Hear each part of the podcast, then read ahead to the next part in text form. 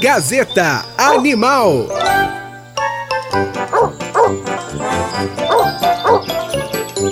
Agora, no Gazeta Animal, é claro, a gente vai falar sobre um assunto muito importante. Acabaram as férias, acabaram aí, muita gente já viajou com seus pets, mas ainda tem carnaval, ainda tem feriado prolongado, e é claro que muita gente acaba viajando com os seus animaizinhos. Só que você sabe a maneira certa como viajar? Você sabe o que precisa levar? Você sabe se tem que fazer alguma coisa antes? Bom, é isso que a gente vai saber hoje no Gazeta Animal. Gabriela Missé já está aqui comigo. Bom dia, Gabi, tudo bem com você? Bom dia, Valéria, tudo bem? Tô e a gente feliz em estar de volta.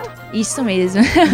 e bom, hoje a gente vai conversar com a doutora Lívia Romeiro exatamente sobre isso, dicas para viajar com animais de estimação. Bom dia, doutora, tudo bem com você? Bom dia, tudo jóia, todo mundo aí. Valéria, Gabriela, beijo para todo mundo.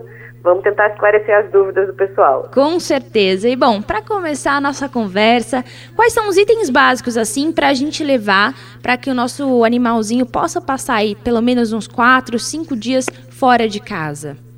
Isso. Então, na verdade, sempre que a gente for viajar, o ideal é levar o máximo de coisas que você consegue para manter a rotina do seu bichinho.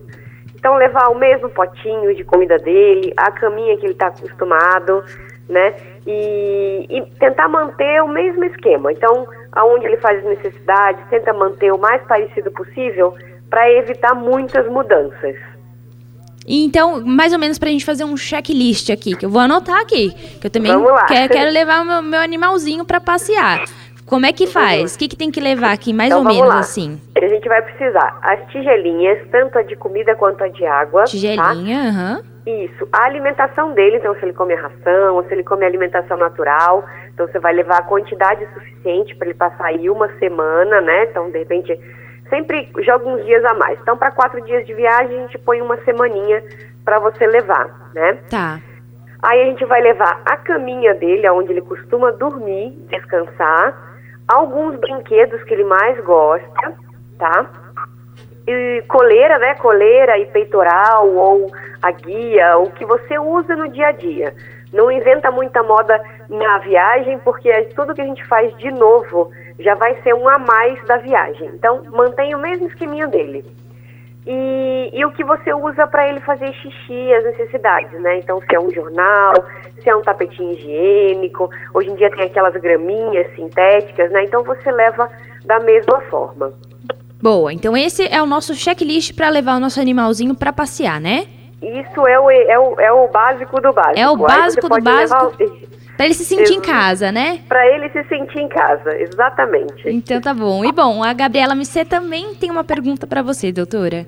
Claro, vamos Doutora lá. Lívia, a minha pergunta é o seguinte: é, a saúde também é muito importante, né? Dependendo do lugar que você vai viajar com o seu animal, pode estar com, enfim, com alguma doença, alguma coisa assim, é importante ele ir num veterinário antes para tomar alguma vacina ou alguma coisa assim? Ou, ou... até mesmo depois da viagem, né? Exatamente. Né? Ou não é necessário? Não, super, sem dúvida alguma. O ideal é uma semaninha antes, a dois dias antes, você ir até um veterinário, avisa para onde você quer ir, porque aí, dependendo do lugar, existe até algumas vacinas que são necessárias para determinados locais. Então você faz um checklist. Se você vê, às vezes é um animalzinho que toma alguma medicação, então você leva uma medicação já certinha. Às vezes você já leva até uma receita caso acabe, né? Caso você tenha algum problema onde você vá. Então é sempre bom. Passa uma semaninha antes. Às vezes a pessoa vai viajar até de avião, tem que passar realmente dois dias antes para fazer um atestado de saúde, entendeu? Então é sempre bom. Sempre antes e depois até para ver se ele ficou bem, se ele teve alguma alteração, né?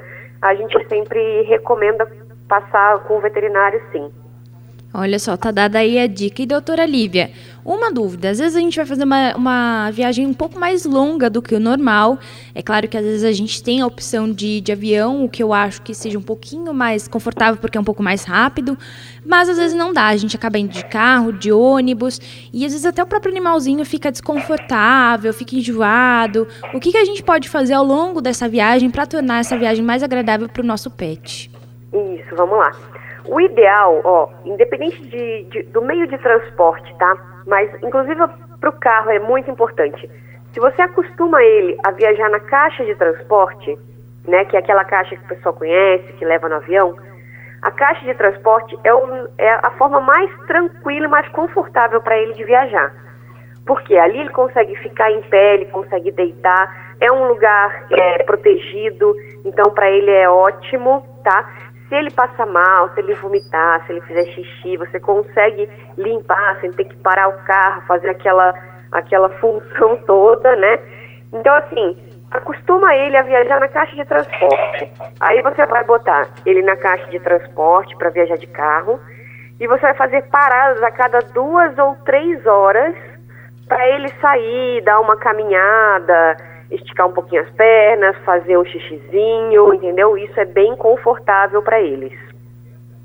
Entendi, doutora Lívia. Eu tenho uma outra pergunta. Quando a viagem é de carro, então a melhor maneira de viajar com o seu pet é dentro dessa caixinha caixa. de segurança, certo? Isso, exato. Se eu... Na verdade, ela, ela é a que ela é permitida por lei. Então, por exemplo, se um nada de cabeça polícia, né? do animal para fora do carro, né?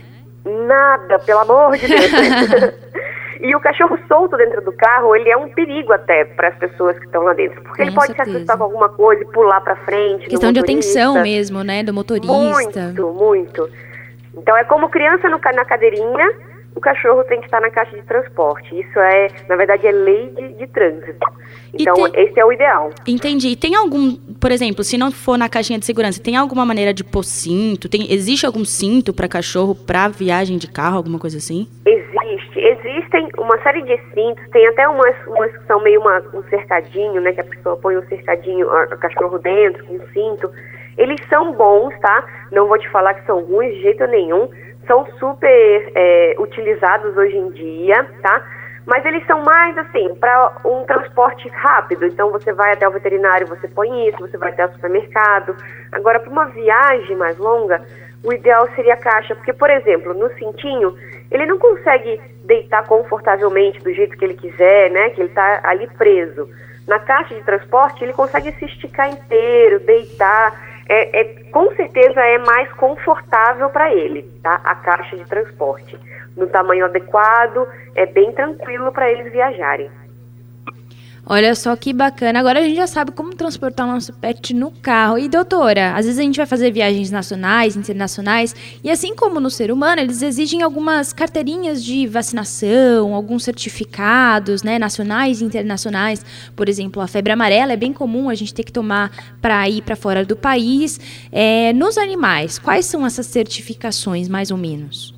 Isso, então, na verdade, ele é muito dependente de cada país que você vá, caso você vá para fora, né?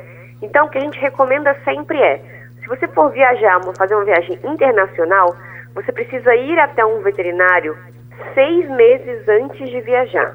Por que essa data é importante tanto tempo antes, né, de planejamento? Porque existem alguns países que requerem uma série de exames que levam aí 90 dias para ficar pronto, entendeu? Então, se você deixa para ir muito em cima, muitas vezes não embarca o animalzinho. Então, seis meses antes você tem que dar uma olhada. Aí o veterinário vai te ajudar, vai entrar no site do. Até você mesmo pode entrar no site do Ministério da Agricultura, dar uma olhadinha lá, Transporte Internacional de Cães, e aí você põe o país e ele te dá tudo o que precisa para aquele determinado país. Então, tem uma série de tem países que te pedem uma quarentena, que você tem que ficar algum tempo antes aqui no Brasil, antes de embarcar. Então isso tudo deve ser levado em consideração nas internacionais, tá? Com relação à viagem nacional, o que normalmente é exigido é simplesmente a vacina de raiva antes de 30 dias da viagem, tá? No mínimo 30 dias, uhum. e o atestado de saúde, com 48 horas de validade. Então, para viagem nacional, pelo menos 48 horas você tem que dar uma passadinha no veterinário para conseguir esse atestado de saúde. E aí embarca com tranquilidade. Tá aí, muito obrigada, viu, doutora Lívia Romero, ela que é especialista em comportamento canino. Obrigada pela participação e obrigada por esclarecer tantas dúvidas. Agora a gente pode passear tranquilamente com o nosso pet. Com certeza, vamos fazer viagens tranquilas aí. Isso aí, obrigada, doutora. Imagina, um abraço para todos. Tchau. Até mais. Tchauzinho. E tá aí, agora já deu até vontade de levar o nosso pet para passear, né, Gabi? A gente que tinha medo, agora Isso já fica... mesmo, você que vai viajar aí no carnaval, vai levar seu pet. Espero que a gente tenha te ajudado e que seja uma viagem muito boa para ele e também para você. Isso aí, cuidem mesmo dos seus animaizinhos, não só dentro de casa, como fora de casa também, porque mudou o ambiente, o animalzinho fica mais instável mesmo. Gazeta 890. A sintonia certa.